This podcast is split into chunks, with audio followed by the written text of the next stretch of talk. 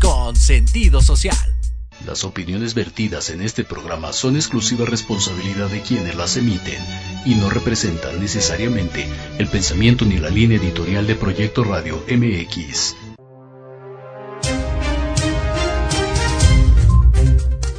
¿Qué tal? Soy el licenciado Francisco Javier Rodríguez y les doy la más cordial bienvenida a mi programa Entre Diálogos.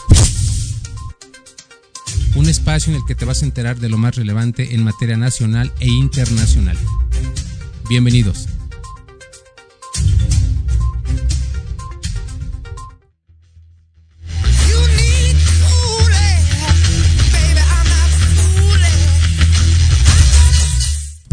¿Qué tal? ¿Cómo están? Bienvenidos, bienvenidas a una nueva emisión de Entre Diálogos. Hoy es sábado 27 de enero del año 2024 y la semana pasada se celebró el Foro Económico Mundial correspondiente a este 2024. Entre los temas que se tocaron y las distintas ponencias de líderes del mundo, sobresalió el discurso del presidente argentino Javier Milei, que exaltó en su concepto los beneficios del neoliberalismo, sobre todo en el mundo occidental, al tiempo que condenó el colectivismo y cualquier otra forma de gobierno que limite la libertad individual, la libertad de empresa y la propiedad privada. También eh, exhortó al mundo para eh, fortalecer las democracias como una manera de evitar la expansión de gobiernos colectivistas. Y para platicar de este tema desde Brasil tenemos en la línea telefónica a nuestro analista político Juan Agulló. ¿Qué tal Juan? Buenos días, gracias por acompañarnos. ¿Qué tal? Buenos días. Gracias Juan, todo en orden, muchísimas gracias por acompañarnos. Platícanos, en tu opinión, ¿cuál es el verdadero mensaje de Milei en, en su discurso ante el Foro Económico Mundial? Bueno, yo creo, Francisco Javier, que con Milei se comete un poco un error parecido al que se cometió con Bolsonaro aquí en Brasil, con Trump y con muchos de estos eh, liderazgos de este tipo, ¿no? Yo creo que el error esencial es que se confunde lo nuevo con lo novedoso. Okay. O sea, mi ley es nuevo, seguro, o sea, no pertenece a la clase política tradicional, él la llama casta y toda esa cosa, uh -huh. pero lo que propone mi ley, tanto en su discurso como en su práctica política, no es nada novedoso. Es el mismo tipo de visión del mundo y el mismo tipo de recetas que llevan siendo vendidas casi siempre como infalibles uh -huh. desde la década de los 70. Eso se llama neoliberalismo, tiene más o menos 50 años y no es el sueño que pretende mi ley, ¿no? Eh, por eso, bueno, un poco, si vamos a la carnita de, del discurso uh -huh. de Milley en Davos, pues es cualquier cosa menos, menos novedoso, ¿no? Uh -huh. Decía, por ejemplo, pues tú lo has mencionado un poco, ¿no? Pero bueno, que solo con el capitalismo hay crecimiento económico, que solo el capitalismo acaba con la pobreza, que la intervención del Estado en la economía ralentiza el crecimiento y, es autoritaria, poco menos, ¿no? Eh, que el mercado tiene capacidad de regularlo todo por sí mismo y para arrebatarlo todo, y esto a mí me parece lo mejor, que si el sistema produce errores hay que atribuírselos a una especie de enemigo interno llamado intervencionismo. Eh, y bueno, otra cosa que también es para no perdérsela, ¿no? que él dice, y lo fui a buscar explícitamente, que los que no piensan como él eh, defienden literalmente, dice, un marco teórico equivocado. Pues todo esto además adobado con un discursito muy simplón y verdaderamente muy anticuado de Occidente asociado por el comunismo y, y, en fin, todo ese tipo de cosas. Yo creo que da un poco de pereza ir respondiendo punto por punto, pero es que uh -huh. parece que mi ley se olvida algunas cosas, ¿no? Y el, el, los que, no sé, les hace un poco tilín este discurso. Primero, no sé, las desigualdades y las dependencias que ha generado el crecimiento, no vamos ya ni a ponerle el apellido capitalista, ¿no? el impacto ambiental del crecimiento también, ¿no? sobre todo especialmente en el último siglo y muy especialmente en los últimos 50 años. ¿no? Eh, mi ley se olvida también de que hoy por hoy no hay un solo economista en su sano juicio que defienda que el mercado no necesite de instituciones que lo regulen prácticamente, ¿no? o sea, del Estado en realidad. Eh, que el intervencionismo incluso no es nada comparado con lo que era hace 50 años, más o menos en la década de los 70. Hay muchísimo menos de lo que había y muchísima menos regulación que antes, y sin embargo las cosas no están necesariamente mejor. ha habido un empeoramiento de la situación en términos de derechos para los ciudadanos y en términos de poder adquisitivo también. Eh, y luego, no sé, hablando de autoritarismo, yo veo otras instancias mucho más autoritarias que los estados que condicionan la vida de las personas. ¿no? Por ejemplo, em, em, los acreedores de deuda, de los que Argentina sabe mucho, o por ejemplo, organismos financieros multilaterales como el, el Fondo Monetario Internacional y los planes de ajuste estructural que impone. Eso no es eh, electivo, eso es de obligado cumplimiento. Entonces yo no sé qué concepción de autoritarismo hay detrás de esa mm, especie de aureola de que el Estado oprime y que el Estado... Eh, o sea, hay que hacer discursos un poquito más asentados y un poquito más consistentes, sobre todo, ¿no? Eh, precisamente metodológicamente y teóricamente eh, consistentes. yo creo eso, mi ley es muy poco novedoso, en el mejor de los casos es muy idealista, su discurso está plagado de trampas. Y ojo, porque es muy contradictorio incluso con eh, algunas de las directrices eh, actuales de la política económica global, que ya no van tanto por donde iban hace 10, 15, 20 años. ¿eh? O sea que, no sé, yo respondiendo a tu pregunta, creo que mm, el mensaje no es novedoso. Y además hace aguas por muchas partes.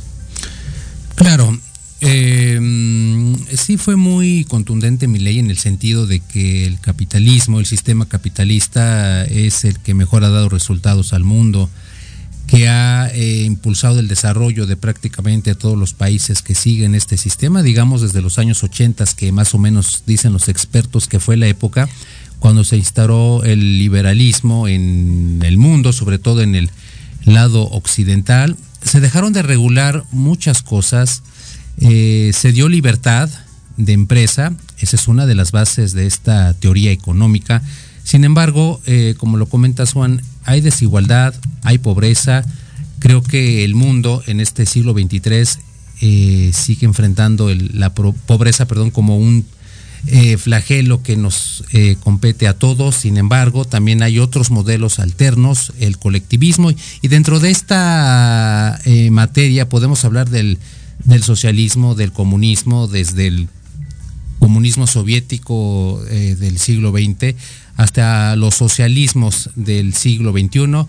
Sin embargo, también hay muchos defectos en este sistema. Creo que el mundo no ha encontrado un modelo económico eh, un modelo político capaz de dar bienestar a todo el mundo, que combata eh, eficazmente la pobreza. Sin embargo, estoy de acuerdo contigo, yo creo que no es la manera de coartar, por así decirlo, el sistema capitalista como si fuera algo perfecto, porque sabemos de antemano que no lo es. Y mi ley defiende el sistema como si lo fuera, con trampas, como dices, con mensajes que de alguna manera nos dan a entender que él viene a darle un giro completo a la rueda y que va a sacar a Argentina del, agujero financiero en que está eh, metida desde hace muchísimo, muchísimo tiempo, sobre todo con el Fondo Monetario Internacional, que ya, ya perdí la cuenta de cuántos millones le debe Argentina al fondo. Y es algo que tenemos que tomar en cuenta y ver cómo va a solucionar mi ley este problema. Sin embargo, Juan, en el mundo, eh, en pleno siglo XXIII, hay todavía eh, pugnas ideológico-políticas, no al grado del siglo XX, pero el, escenario existe y quiero preguntarte cuál es el motivo precisamente eh, que haya posiciones político-ideológicas tan enfrentadas en América Latina, en México, en Argentina, eh, Brasil, Colombia, Ecuador, Perú y otros países. Bueno, yo, yo creo que caer en la trampa de identificar esa polarización que, efectivamente existe en muchos países latinoamericanos con la relación izquierda-derecha, que como así de la nada pareciera haberse revolucionado y propiciado situaciones así muy ríspidas en todos los países que has mencionado y muchos otros, yo creo que es el mejor camino para no entender nada realmente de lo que está sucediendo. En política la generación espontánea no existe. Y en realidad en América Latina lo que está pasando se llama globalización. Y esa globalización de las economías nacionales, que empieza eh, más o menos en los años 90, lo que ha provocado en realidad es un ascenso vertiginoso de algunos sectores sociales que están haciendo mucho dinero, aprovechando oportunidades que antes no existían, por ejemplo, menos tarifas aduaneras, menos aranceles, ¿no? Ese tipo de cosas que van aparejadas con los tratados de libre comercio y eh, por lo tanto comerciando con el exterior en mejores condiciones, inclusive con otro tipo de productos que antes no se exportaban, eh, con la organización de la producción eh, globalizada, organizada de otra manera, ¿no? De eso sabe mucho México. Y esos sectores, pues claro, cuando ganan dinero, lo que quieren es abrirse un espacio y una influencia política que hasta ese momento no tenían. ¿Y qué pasa? Pues tan sencillo como que los sectores tradicionales se niegan a ceder espacios y, por supuestísimo, a ceder el control del Estado. O sea, mira, por ejemplo, ahora Guatemala, yo creo que es un ejemplo diáfano de eso, ¿no? De, de cómo eh, un grupo tradicional tiene mucha dificultad para aceptar simplemente el resultado de una elección democrática, ¿no? Y claro, a partir de ahí es de donde vienen, pues eso lo de Guatemala mismo, discursos catastrofistas, el comunismo, conflictos por todos lados, la judicialización de la política que también hay en Guatemala, ¿no? La pregunta es em, si en realidad esos sectores en ascenso, ¿no? Son realmente de izquierdas. Y yo creo que habría muchísimo de qué hablar sobre eso. Porque lo primero es que hay diferencias entre países, ¿no? Eh, no es lo mismo, desde luego, Morena en México que el pacto histórico de Petro en Colombia, el PSV en Venezuela, las alianzas ¿no? alrededor de Lula aquí en Brasil, de Pedro Castillo en Perú, que acabó muy mal, del MAS en Bolivia, de los propios Kirchner en Argentina, ¿no? O sea, la casuística es muy variada, pero hay un denominador común que son alianzas, ¿no? Eh, más allá de la política eh, rigurosa, eh, son de las siglas rigurosas, ¿no? alianzas entre, sectores eh, de la izquierda más tradicional, ¿no? Pero con muchas veces sectores moderados de la derecha. O sea, por ejemplo, Massa, el rival de, de Milei en Argentina, hay mucha gente que no recuerda que llegó a candidatearse contra los Kirchner. Es decir, que no eh, el vicepresidente de, Lula, aquí en Brasil, por ejemplo, eh, llegó a ser candidato contra Lula a principios de siglo. Entonces, em, al final, em, no hay comunismo por ninguna parte, ¿no? Eh, nadie quiere realmente eliminar o están en condiciones reales de hacerlo la propiedad privada de los medios de, producción, ni la empresa privada, ni cosas por el estilo. Lo que sí hay es mucha animadversión que muchas veces es muy artificial, le interesa mucho a determinados sectores y es irresponsablemente provocada. En México, en Perú, en Venezuela, en Argentina, en Brasil, etcétera, etcétera. Y, en América Latina esa irresponsabilidad se está pagando, ¿no? Y ahí yo creo que mm, esas lecturas eh, simplonas, eh, la prensa yo creo que tiene que cuidarse mucho de ellas, ¿no? Y tiene que tratar de entender más qué es lo que realmente sucede y que no bajo esa denominación de izquierda, derecha, comunismo, no sé qué, pues le vendan una sección que realmente no es la que es. O sea, en América Latina ocurren otras cosas eh, y se las presenta de una forma que al final termina eh, provocando una crispación que en el fondo en la sociedad no es real, es de grupitos muy pequeños, ¿no? Eh, y, y realmente el problema es la, mayoría social, ¿qué ocurre con ella en América Latina? Y la mayoría social en América Latina, cuando el precio de las commodities iba hacia arriba, fue un poco mejor, pero a partir del coronavirus em, ha sido un desastre, porque todo ese avance ha ido para atrás. Entonces, hay veces que eh, el, problema real hay que fijarse cuál es, ¿no? Y hay que a veces dejarse de pequeñas peleas y de proyectarlas como si fueran realmente el, meollo de lo que está pasando, ¿no? Eh, entonces a mí me parece muy importante eh, eh, entender eso, ¿no? Para, entender el porqué de esa, de esa crispación que efectivamente está tan extendida, pero que tiene denominadores bastante comunes, ¿no? Más allá de que en cualquier país hay un poco su especificidad, claro. Exactamente, Juan.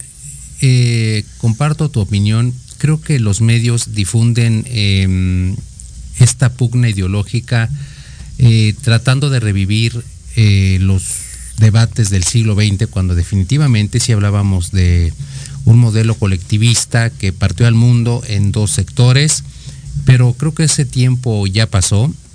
Sobre todo en México es muy dable esta discusión ideológica. Eh, siempre los medios eh, y sobre todo la oposición en política tacha a este gobierno de socialista, comunista, de una dictadura y demás. Sin embargo, tenemos que observar cuáles son los problemas de fondo, qué es lo que realmente pasa en un país y cómo darle una solución práctica y viable a determinada situación más allá de las ideologías. Creo, creo que esto es más como que populismo, Juan, de fomentar un debate sin base alguna. Únicamente es una discusión estéril, creo yo, que sí obviamente da a entender eh, la adopción de cierta ideología, pero nada más. Finalmente los problemas siguen ahí. Es lo que tenemos que resolver en cualquier país, sobre todo en América Latina, que las izquierdas están más presentes. No significa, como dices, que haya como tal un socialismo, un comunismo al estilo soviético, pero las ideologías siguen enfrentadas y tenemos que valorar, como bien lo comentas, cuál es la situación en cada país y qué solución resulta viable para una situación determinada. Pero más allá de las ideologías, Juan, eh, dinos por favor, ¿el proyecto de mi ley es viable? ¿Puede hacerse o no? Bueno, hacer análisis político a futuro es un poco complicado, pero es verdad que hay algunos indicios que son interesantes, ¿no? Por ejemplo, la, famosa ley ómnibus, que es un paquete de medidas que incluye reformas a leyes o la derogación incluso de creo que unas 300 leyes, pues se han callado en el Congreso, o sea, se ha parado, la han bloqueado, ¿no? Y, y esto, y bueno, pues razón la presión de la calle. La presión de la calle está siendo multitudinaria y eso está haciendo que muchos diputados no se quieran arriesgar a verse señalados y tal, ¿no? Peor, es que además hay algunos de ellos que se benefician realmente de, esquemas que desaparecerían con, la derogación o la reforma de muchas de esas leyes, ¿no? De leyes y de instituciones, porque esas eh, leyes regulan muchas cosas, ¿no? ¿Eso durará mucho? Pues está por ver, ¿no? O sea, la, devaluación del peso y el acuerdo con el FMI, que son lo primeritito que hizo eh, mi ley, eh, en realidad em, pues eh, no son muy promisorios. O sea, no solo se trata de tener a la oposición en contra, sino que la calle empieza a estar descontenta, ¿no? eso es real, ¿no? Y, mm, y sobre todo lo, que creo que es más relevante es que muchas de las desregulaciones que pretende promover la ley ómnibus en realidad son mucho más que leyes. Es una forma de protección social del Estado frente al mercado, ¿no? Eh, en el que la gente se siente cómoda, ¿no? Y una porción muy importante de gente. Pero también es una forma de organización social, que por más corrupta que pueda ser, y nadie está negando eso, ¿eh? nadie está negando que puede haber corrupción, pero tiene 70, 80 años de existencia, ¿no? Y no se cambia una realidad por decreto. Y además, Milei no es el primer presidente de Argentina, neoliberal, que pretende hacer las cosas así sin negociar nada, ¿no? Lo hizo Menem en los 90, lo hizo Macri hace 7 u 8 años. Ese tipo de estrategia no es novedosa y además no parece funcionar realmente muy bien en Argentina. Y luego además la otra cosa es que hablando de Macri, lo que también hay que considerar son los equilibrios políticos. Milei le debe su presidencia precisamente a Macri, que es todo menos nuevo, ¿no? Eh, ciñéndonos a las categorías que, mencionábamos al principio de esta entrevista. Y, es que, bueno, Macri le regaló sus votos en la segunda ronda de las elecciones presidenciales, pero no lo hizo a cambio de nada. Fue a cambio de muchas de las reformas de las que estamos hablando. ¿Durará ese pacto entre Macri y Milei toda la presidencia de, de Milei? Pues está por ver pero si no dura, eh, mi ley se acabó porque estaría más lejos que nunca de la mayoría del Congreso. Mm, vamos a ver lo que pasa, porque eh, lo mismo que no funciona todo este esquema, mm, sucede algo y mi ley se acaba reeligiendo dentro de cuatro años. Todo es muy imprevisible, Francisco Javier, porque la situación es muy inestable. Argentina, no lo olvides, este es el dato fundamental, tiene, si no me equivoco ahora mismo, en el mes de enero, un 230% de inflación. Entonces, no, hay país que tenga previsibilidad con una, cifra de ese calibre, ¿no? Eh, es lo que hay. Exactamente, Juan, es un escenario muy complicado, es lo que todo mundo debe tomar en cuenta, más allá del discurso, y vamos a ver qué ocurre, mi ley está entrando, son cuatro años de trabajo que tiene por enfrente, Vamos a ver exactamente cómo resuelve esta situación. Comentaba yo la semana pasada que finalmente el argentino de a pie pues votó por la mejor opción en su, en su concepto y vamos a ver si este gobierno da resultados. Juan, muchísimas gracias por acompañarnos. Eh, te mando un abrazo hasta Brasil. Gracias a ustedes y un gran saludo a México y a tu audiencia. Claro que sí, Juan. Gracias. Gracias, gracias por tenerme. Claro que sí, saludos. ¿Cómo ven? Vamos a ver qué pasa entonces con el gobierno de Miley y vamos a pasar a las notas nacionales. ¿Qué tal, Francisco? ¿Qué tal, Maru? Eh, últimamente les platico que se ha estado dando a conocer que la falta de agua en las presas y la lluvia desde el 2023 ha limitado la producción de varios cultivos y este año se anuncia eh, que habrá menos productos básicos disponibles y una alza en los precios. ¿Qué tal, Diego? Buenos días. Efectivamente, ya desde el año pasado les dimos a conocer la escasez de agua, que es un problema gravísimo que ya está afectando varios estados de la República. Aquí en Ciudad de México, al norte de la ciudad, en Alcaldías Capozalco, ya se está cortando el agua. Eh, creo que me parece también que en Iztapalapa ya hay colonias en donde ya el suministro es por horas, un día sí, un día no, o medio día sí, o en la noche, y es una situación muy complicada. ya, ya le hemos dado a conocer aquí a la audiencia que es un problema del cual tenemos que ser muy conscientes todos, es un líquido del cual no se puede prescindir, no tenemos plan B y tenemos que cuidar el agua, sobre todo en el área metropolitana. Por favor, hay que poner mucha atención en esta situación, más allá del alza de los precios de productos básicos. El agua es un bien que no podemos sustituir con, con cualquier otro y es bien importante que valoremos el agua y que la cuidemos lo más que podamos. Así es. Buenos días, Diego, Francisco, audiencia. Este, pasando a las notas internacionales, los ataques israelíes cerca del hospital Nasser provocan evacuaciones en Yan Yunis. Los ministros de Asuntos Exteriores de la Unión Europea defendieron el lunes que la creación de un Estado palestino es la vía fiable para lograr la paz. Exactamente.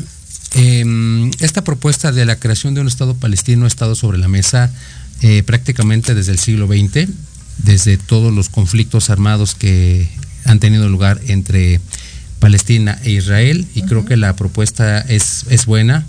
En este 2024, no sé exactamente cuál vaya a ser la solución al conflicto. Eh, los medios nos dan a conocer detalles vagos del conflicto eh, palestino-israelí. Nos dan a conocer la cifra de muertos. Ayer estaba checando una noticia y creo que vamos en 25 mil muertos desde el pasado 6 de octubre. Eh, estaba checando yo en la semana un video de eh, dos em, hermanitas de Gaza. De hecho, subí el video en mis redes sociales que fueron separadas de sus padres. Eh, su papá y mamá y sus hermanos se quedaron en, Gaza, en el sur de Gaza, y estas dos chicas se fueron al norte. a, un, a un corredor de seguridad y la niña, una de ellas, lloraba porque quería reunirse con sus padres y el entrevistador le, cuestiona cuál es tu petición al mundo, quiero estar de nuevo con mi familia. Suelta el llanto la niña, son situaciones que son verdaderas, desgraciadamente. Creo que debemos ser conscientes de que la población en general está sufriendo muchísimo. Niños, niñas y adolescentes son separados de sus padres sin tomar en cuenta aquellos niños que han muerto en circunstancias muy lamentables, que la violencia sigue cobrando muchas vidas en Gaza, los videos de medios independientes donde los padres llevan a bebés muertos o morimundos, los hospitales que no tienen medicamentos básicos, que hay heridos hasta por el suelo, que tienes que brincarlos para no, no pisarlos, creo que es algo que debemos tomar muchísimo en cuenta. Es algo inhumano y espero yo que la creación de este Estado palestino realmente sea la solución para este conflicto. Claro. Eh, les platico que más de dos terceras de los países del mundo han abolido la pena de muerte. En los 20 años, más de 50 estados han prohibido la pena de muerte en su legislación. Por ejemplo, algunos países son Australia, Bélgica, Canadá, Islandia, Moldavia, Suecia, entre otros. Al día de hoy, 108 estados han abolido la pena de muerte para todos los delitos. Sin embargo, se sigue aplicando esta pena en 55 estados y territorios y entre ellos están los países como Estados Unidos, Japón, Arabia Saudita, China, Nigeria, Taiwán y entre otros. Exactamente, Diego, la pena de muerte es un tema eh, que siempre se ha puesto a debate. Hay muchos países que la siguen aplicando. Está Estados Unidos, también Israel es uno de ellos. México no. Eh, aquí se ha cuestionado muchísimo sobre la aplicación de la pena de muerte cuando nos dan a conocer noticias de que la delincuencia está a la alza o que nos dan a conocer cierto delito que causa conmoción social y que todo el mundo se indigna y que lo maten, pero no es la solución. Creo que tenemos que abordar este tema desde un punto de vista estrictamente científico y, estrictamente humanitario para resolver, eh, en este caso, la disminución de delitos. Todo mundo tenemos derecho a la vida y por más atroz que sea un delito, por más inhumano que sea una persona, todos tenemos el derecho de vivir.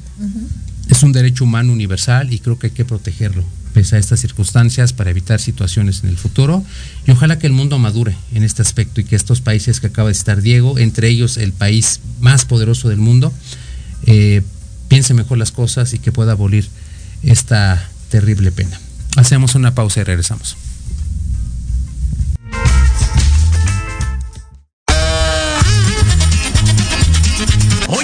Oye, ¿a dónde vas? ¿Quién, yo? Vamos a un corte rapidísimo y regresamos. Se va a poner interesante. Quédate en casa y escucha la programación de Proyecto Radio MX con sentido social. ¡Uh, la, la chulada!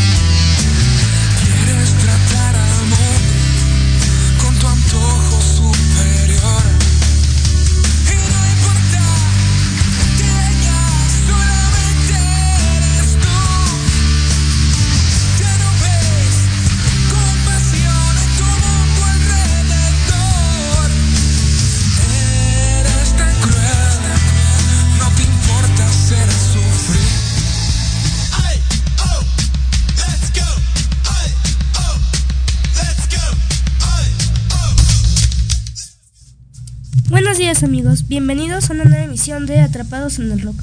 Vamos a dedicar esta emisión a la difusión de bandas mexicanas independientes, así como de un importante evento que reunirá a las chicas rockeras para que demuestren su talento ante el público conocedor. Ya saben que ustedes en Atrapados en el Rock promovemos el talento de nuestras bandas, sus estilos, sus propuestas, sus aspiraciones. Y en esta ocasión nos acompañan nuestras amigas Natalie García eh, comunicóloga, eh, culturóloga, guionista de radio y televisión. Actualmente trabaja en Canal 22 como periodista musical en el espacio Círculo Bill. También nos acompaña Fátima Nolasco, estudiante en comunicación y cultura. También está a cargo del proyecto Cineclub de Sonco y brinda apoyo en el taller titulado Reconociendo las violencias del cuerpo a través de un cartograma. Natalie, Fátima, bienvenidas a Atrapados Muchísimas gracias. Nos acompaña, nos acompaña Janet, bienvenida. Gracias, gracias. Gracias, chicas. Eh, bueno, vamos a hablar un poco sobre la difusión de bandas independientes, como bien lo comentaba Diego, aquí en su espacio Atrapados con el Rock. Siempre le damos eh, la difusión y la promoción al talento mexicano independiente. Aquí nos han acompañado varias bandas y lo importante es que nuestras audiencias conozcan nuestro talento, que hay propuestas, que hay estilos, que hay muchísimo que, que comentar del rock en México, que está más vivo que nunca. Y me da gusto que mm, hay muchísimo joven que tiene gusto por el rock. En este caso vamos a hablar de las chavas que también son muy buenas rockeras. La historia nos ha dado ejemplos de rockeras excelentes y creo que las rockeras mexicanas no son la excepción. Así que bueno, vamos a preguntarle a Natalie sobre qué banda vamos a platicar, Natalie, en esta ocasión. Vamos a platicar sobre Dakaris Rock. Ok.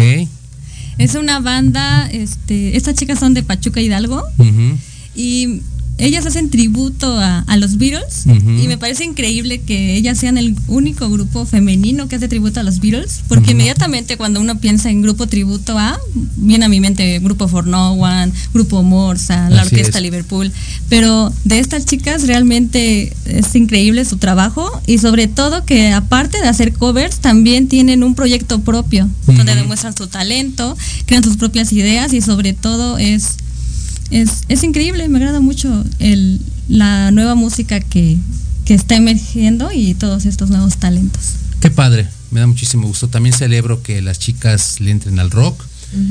Y más adelante vamos a escuchar un- unas rolitas de esta banda para que escuchen que realmente hay talento y como dice Natalie, es una banda tributo a los Beatles. Sí, efectivamente es Morsa, Hell, por ahí, que son los clásicos y hablamos de bandas tributos y inmediatamente pensamos una banda de chavos. Es. Y son los de cajón y Sí, como sí, que ya no damos para más, estamos de acuerdo, pero hay que, hay que conocer más y esa es precisamente la finalidad de este programa.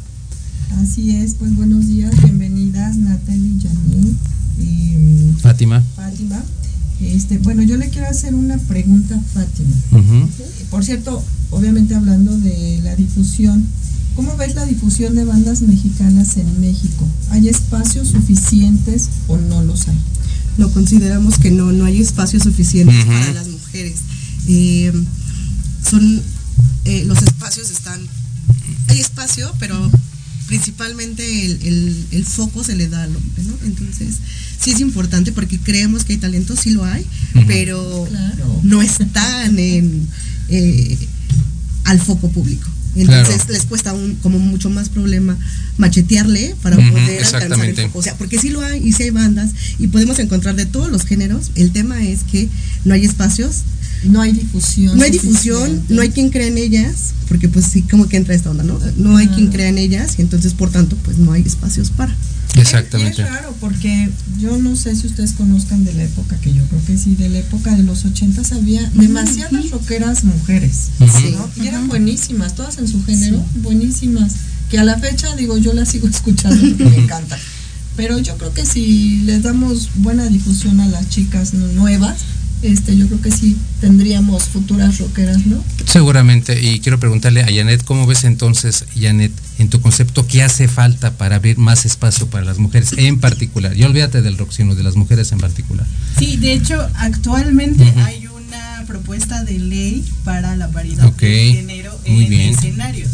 Porque si bien se están abriendo más espacios, eh, siguen siendo menores. ¿no? En la semana se hacía una conferencia de un festival muy grande y eran 30 personas en el escenario y 5 eran mujeres.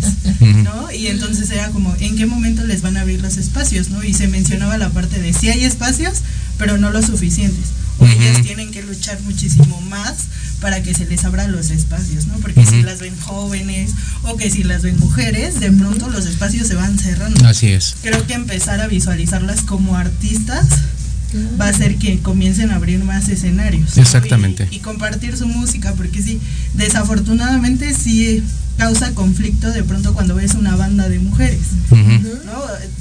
Yo puedo decirlo, en algún momento fui a un toquín y vi a una banda solo de mujeres y sí fue como, sí tocarán bien. Entonces es como desde Sí, la ¿verdad? realidad que tenemos. El ¿no? prejuicio sobre todo, entonces hay que ver la realidad y como dices, quitarnos esas eh, cosas que tenemos en la mente, de anticiparnos a las cosas, creo que es algo común para todos. Y tienes razón, hay paridad de género, yo creo que este país ha avanzado muchísimo en leyes de ese tipo, estamos peleando muchísimo por la igualdad, sin embargo la realidad nos dice otra cosa y ustedes tienen que machetearle un poquito más para conseguir el mismo espacio que un hombre o que una banda consagrada. Definitivamente estoy de acuerdo contigo. Ah, bueno, de hecho, este espacio, como le indiqué al principio, está dedicado eh, a difundir el talento de todas las bandas mexicanas. Y en este caso estamos especialmente contentos porque hablamos de una banda integrada por chicas. Y todos sabemos que las chicas también son muy buenas en el rock. Exacto. Así es, Diego. De hecho, eh, yo les quiero platicar que esta banda, además de su música propia, también hacen tributo a los Beatles, como Ujú. menciona Natalie. Exactamente, eh, eso es lo importante, es una banda femenina, tributo. Hay que darle esa difusión porque es un mérito propio que se han ganado y vamos a escuchar por ahí alguna rola de ellas y van a ver que efectivamente hay talento. Vamos a arrancar con la más emblemática de Dracaris Rock. Este tema lleva por título What a Man. Guaramán, a ver si nos la ponen en cabina, por favor.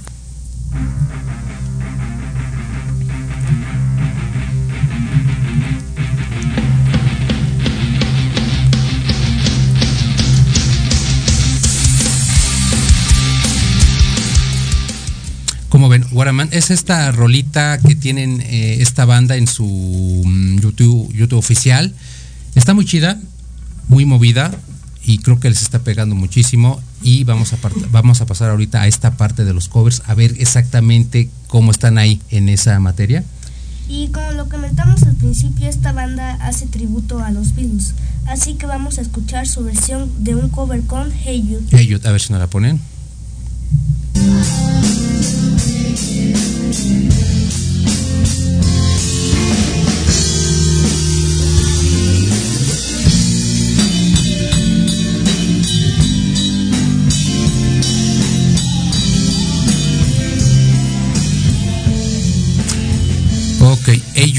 Esta canción, bueno, como todo el mundo lo sabe, es prácticamente de la autoría de Paul McCartney. Y se escucha bien, esta rolita es de un evento que tuvieron en vivo en el 2021.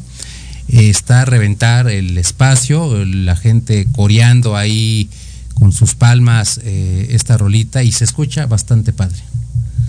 Y siguiendo con los covers, esta banda también tiene otras propuestas interesantes como La Mujer de Negro, tema original de los Hollies. A ver si nos la ponen.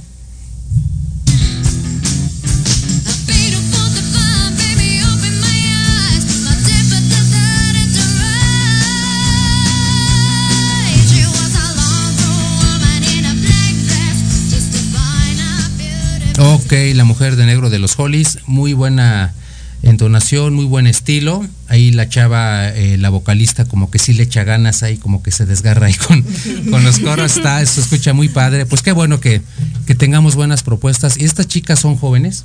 Y lo que yo valoro, bueno, los que ya estamos un poquito más grandes, es que tengan el gusto por el rock que conocemos como clásico. Aquí hablamos de los Beatles, de los Hollies, que son bandas que no van a pasar de boda. De hecho, chequé el Instagram de esta banda y por ahí tienen una, una publicación y todas se visten de, de hippies, sus faldas largas, sus blusas, sus este, coronitas de flores.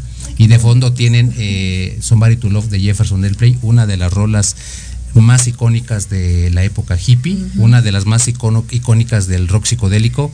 Y eso es lo bueno, que los chavos conozcan cuáles son las raíces del verdadero rock, cuáles son las influencias que definitivamente nos van a dejar algo bueno y nos van a seguir dejando algo bueno.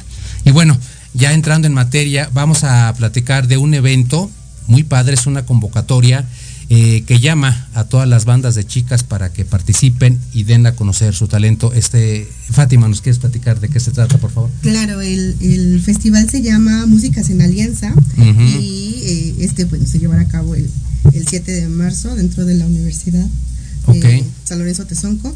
Y bueno, es, es un festival en el que como objetivo tiene abrir espacios para, para que las chicas toquen, ¿no? Porque justo con la parte de, de que no hay espacios, ¿no? Entonces, bueno, pues eh, abrimos una convocatoria y este los pies ¿quieres ayudar? Claro que sí, adelante Janet, adelante. Sí, justo eh, nace con esta idea, ¿no? De que eh, comenzamos a visualizar las quejas de muchas chicas eh, músicas en este sentido que comenzaban a hablar de que no había paridad de género en escenarios. Entonces mm, decidimos hacer este festival en la UACM en donde puedan entrar proyectos musicales, ¿no? Pueden ser solistas, pueden ser bandas, pueden ser eh, duetos, DJ set, ¿no? raperas, el proyecto musical que tengan. Es muy amplio. Ajá, la única condición es o que sean de mujeres o que el mínimo sea el 80% de integrantes mujeres. O sea, puede haber un baterista hombre, un guitarrista hombre, pero, la mayoría de la banda eh, con las coristas mujeres. Sí, claro, si no, ¿cómo nos van a escuchar, verdad? Sí, exacto. la idea es que el espacio sea para mujeres, justo desde ahí el nombre, ¿no? La palabra músicas de pronto nos causó ruido cuando la escuchamos, porque es como estamos acostumbrados a llamarle músicos. Claro. Entonces, desde es afianzar la palabra y decir música, es como conflictivo al oído, pero es reivindicar esa palabra. Totalmente de acuerdo, totalmente de acuerdo. Entonces la convocatoria sigue abierta, pero se cierra el viernes. El viernes 2 de febrero. 2 de febrero. Viernes 2. Pues hay que, chicas, chicas hay que anotarse. justo está el correo electrónico. Adelante. en nuestras redes sociales. Adelante, Fátima. Este, eh, Músicas en Alianza, nos pueden mandar su chequen la convocatoria, que nos envíen y eh, entrarán para que puedan eh, presentarse. Claro, ¿en dónde, qué redes sociales manejan? Este correo, adelante. tenemos Facebook como Músicas en Alianza. Instagram estamos como arroba músicas en alianza y el correo es músicasenalianza.gmail.com. Entonces eh, la idea es abrir la convocatoria y tenemos un comité que va a seleccionar a las bandas porque el cierre lo va a hacer la banda Gears Go Ska. Eh, ya son como una banda ya consolidada dentro del ska, han tenido giras aquí, ya le abrieron a Enjambre en el Palacio de los Deportes. Eh, se fueron a Europa hace dos años y se van en julio también a Europa. Entonces eh, van a estar ellas cerrando el festival, pero pues todas las que se quieran apuntar y podamos acomodarlas. Adelante, claro que sí. Así es, pues ya saben, banda, ya está abierta la convocatoria hasta el 2 de febrero. De hecho, aquí en Proyecto Radio vamos a eh, proyectarles un flyer o un video o un flyer y un video para que conozcan más sobre las bases y aquí en esta plataforma Proyecto Radio MX en general y de manera muy particular en Atrapados en el Rock, vamos a darle difusión a este evento con todo el gusto del mundo. ¿Hay, algún número de audiencias que se o sea, eh, tienen algún stop de bandas? ¿Algún límite? Algún límite, exacto.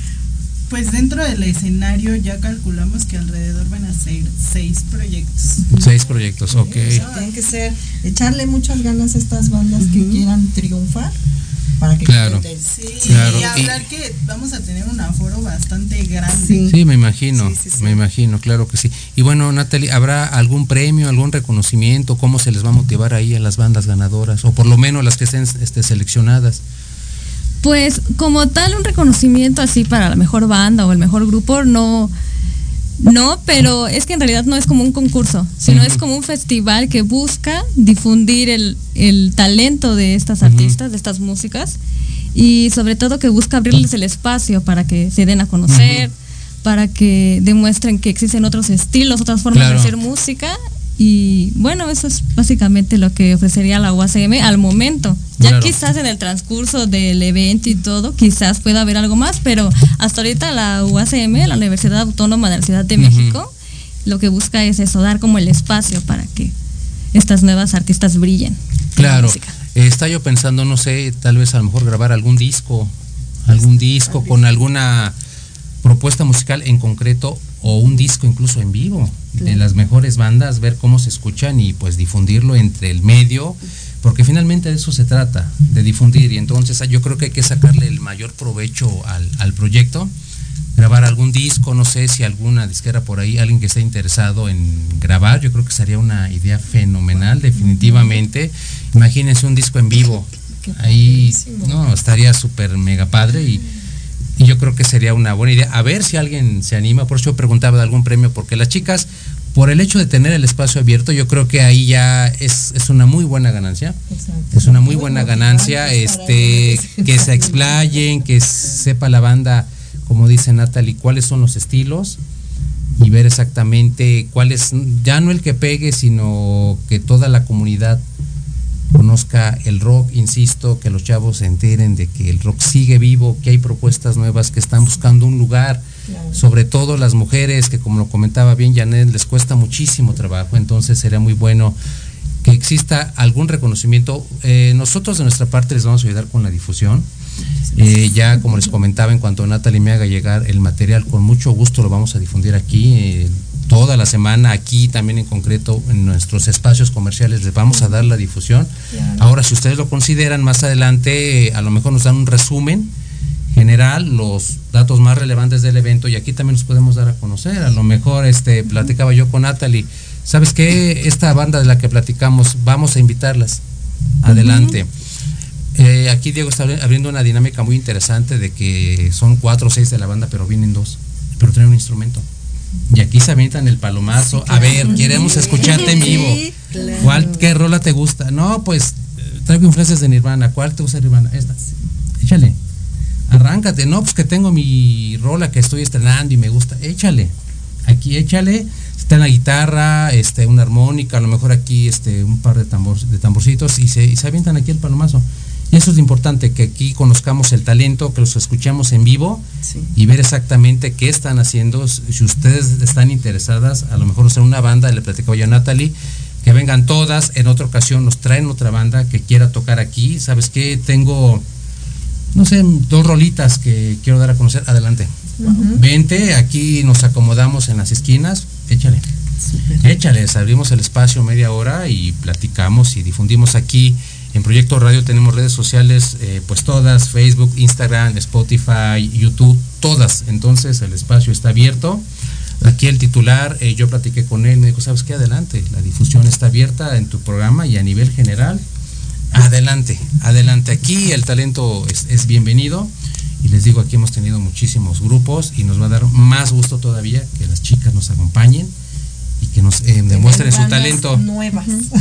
Exactamente, tener bandas nuevas y tocar y darle aquí, nos aventamos aquí un, un buen conciertito, ¿verdad? Un, pequeño acústico y ver exactamente. Y aquí cantamos todo. Sí, se los dejo. Sí, aparte es algo de motivación para las chicas, sí. Ahí está, chicas, inscríbanse y bueno, este es un plus que nos están abriendo. Muchísimas gracias. Adelante. Y estaría bien padre porque pues no nos escuchan una, dos, tres, o sea, el, llegaron a muchísimas personas y esto está bien padre, que otros escuchen su música. Claro. Exactamente. Eh, ¿Qué día es el evento principal, Natalie? Recuérdame, ¿el 3 de marzo? El 7. 7 de marzo. 7 de marzo. Lunes, martes. Es jueves. Jueves. A ver si hacen ahí una grabación, uh cosa, y nos las pasas. Eh, fue un jueves, a ver si ese sábado de esa semana eh, platicamos del evento. Si alguien nos quiere acompañar para darnos pormenores del evento, adelante. Si no, me mandan el material y en la sección de Atrapados en el Rock platicamos de, del tema. A lo mejor me graban algún video, dos, tres videos. Ya saben que aquí es un platito nada más de, la rola. Ah, pues esta banda es de tal y tal rola, ta, ta, ta, ta, y ganó esto, recibió esto, los aplaudieron tanto, etcétera, etcétera, etcétera. ¿Les parece? Entonces el espacio está abierto. Si lo quieren hacer de esa manera, adelante. De cualquier manera, yo ya quedé con Natalie que nos va a traer a esta banda, ¿verdad? Este, sí, sí, está ¿Tú los contactas ese día? Sí, de hecho, yo tengo contacto con la baterista. Y me dice que sí, ellas, ellas tienen toda la disponibilidad de, de asistir aquí a Proyecto Radio. para que nos platiquen y bueno conozcamos un poco más de ellas sobre todo y sobre su talento también Exactamente. Exactamente, exactamente. Y bueno, eh, ¿qué más? Eh, ¿Cómo ven ustedes el evento? Eh, ¿Sí está respondiendo entonces la, la, banda? ¿Sí les están ahí mandando propuestas y demás? Bueno, más o menos en un promedio, ¿cuántas bandas han buscado el evento? Así en promedio. ahorita ya tenemos como, 10, 12. 12, Ajá, 12 inscritas. inscritas.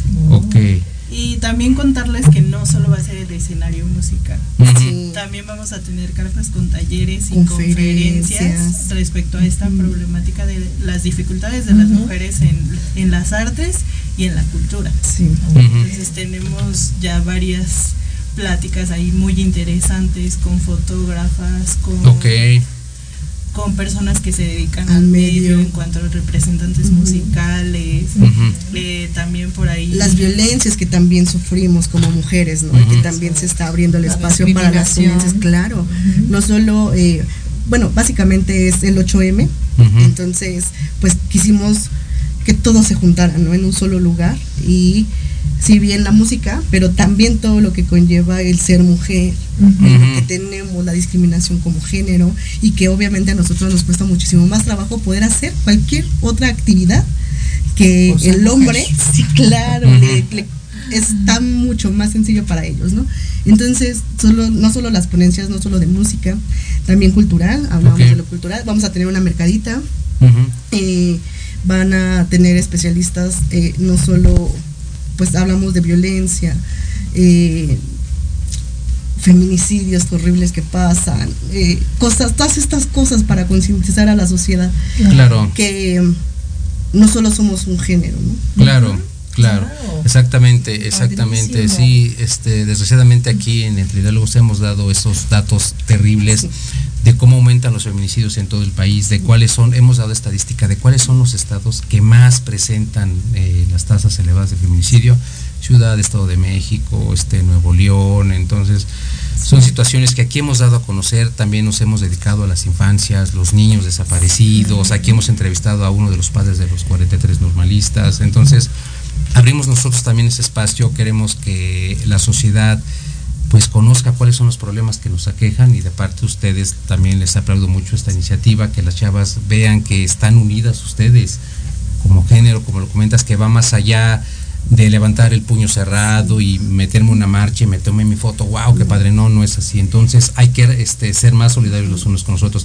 Y bueno, en cuanto a difusión de eventos, Natalie, ¿cómo ves este, los medios? ¿Están interesados o no? Rápidamente, antes que nos manden la corte. Sí, están interesados, yo creo que sí. Están interesados sobre todo porque como lo comentaba Fátima, no esto de la, de la minimización de la mujer en la música, no solo es en la música, también me ha tocado ver casos en la literatura, en el teatro, en la danza. Creo que la mujer tiene que ser reconocida realmente por lo que vale. Claro. de ser mujer es, talentosa, es creadora, es... Es correcto. Todo, todo un universo. Yo creo que aquí eh, efectivamente en, México tenemos ese problema con las mujeres, porque en otros países eh, que hemos ido a conciertos, hay pianistas, mujeres buenísimas, este, eh, directoras de, orquesta, sopranos, en fin, se abren el espacio. Y creo que eso nos hace falta aquí en México. Espero que seamos más conscientes en ese aspecto. bueno, buscamos. exactamente. Bueno, ya nos mandan la corte de palabras finales. Natalie, muchísimas gracias por acompañarnos. No, al contrario, a ti, gracias por el espacio. Ya saben, aquí son bienvenidos cuando quieran. Janet. Muchas gracias. Los esperamos, están también invitados. Fátima. Sí, muchísimas gracias. Estamos abiertos y inscríbanse, por favor. Claro que sí, ya escucharon, Diego, Maru. Chicas, pues yo les deseo todo el éxito en este, en este concurso, en este festival que se va a abrir, todo el éxito del mundo. Esperemos que esta eh, la audiencia escuche y vayan muchísimas bandas a inscribirse todavía. Exactamente, yo también me despido, ya saben, banda, ya está abierta la convocatoria. Sigan atapados en el rock, vamos a tener más eventos y más noticias con nuestras amigas Janet, Fátima y Natalie. Nos vemos el próximo sábado. Hasta, Hasta luego. Hasta luego. Gracias.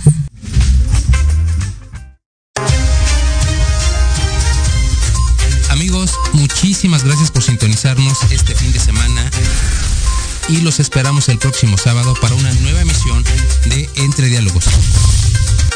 Hasta pronto.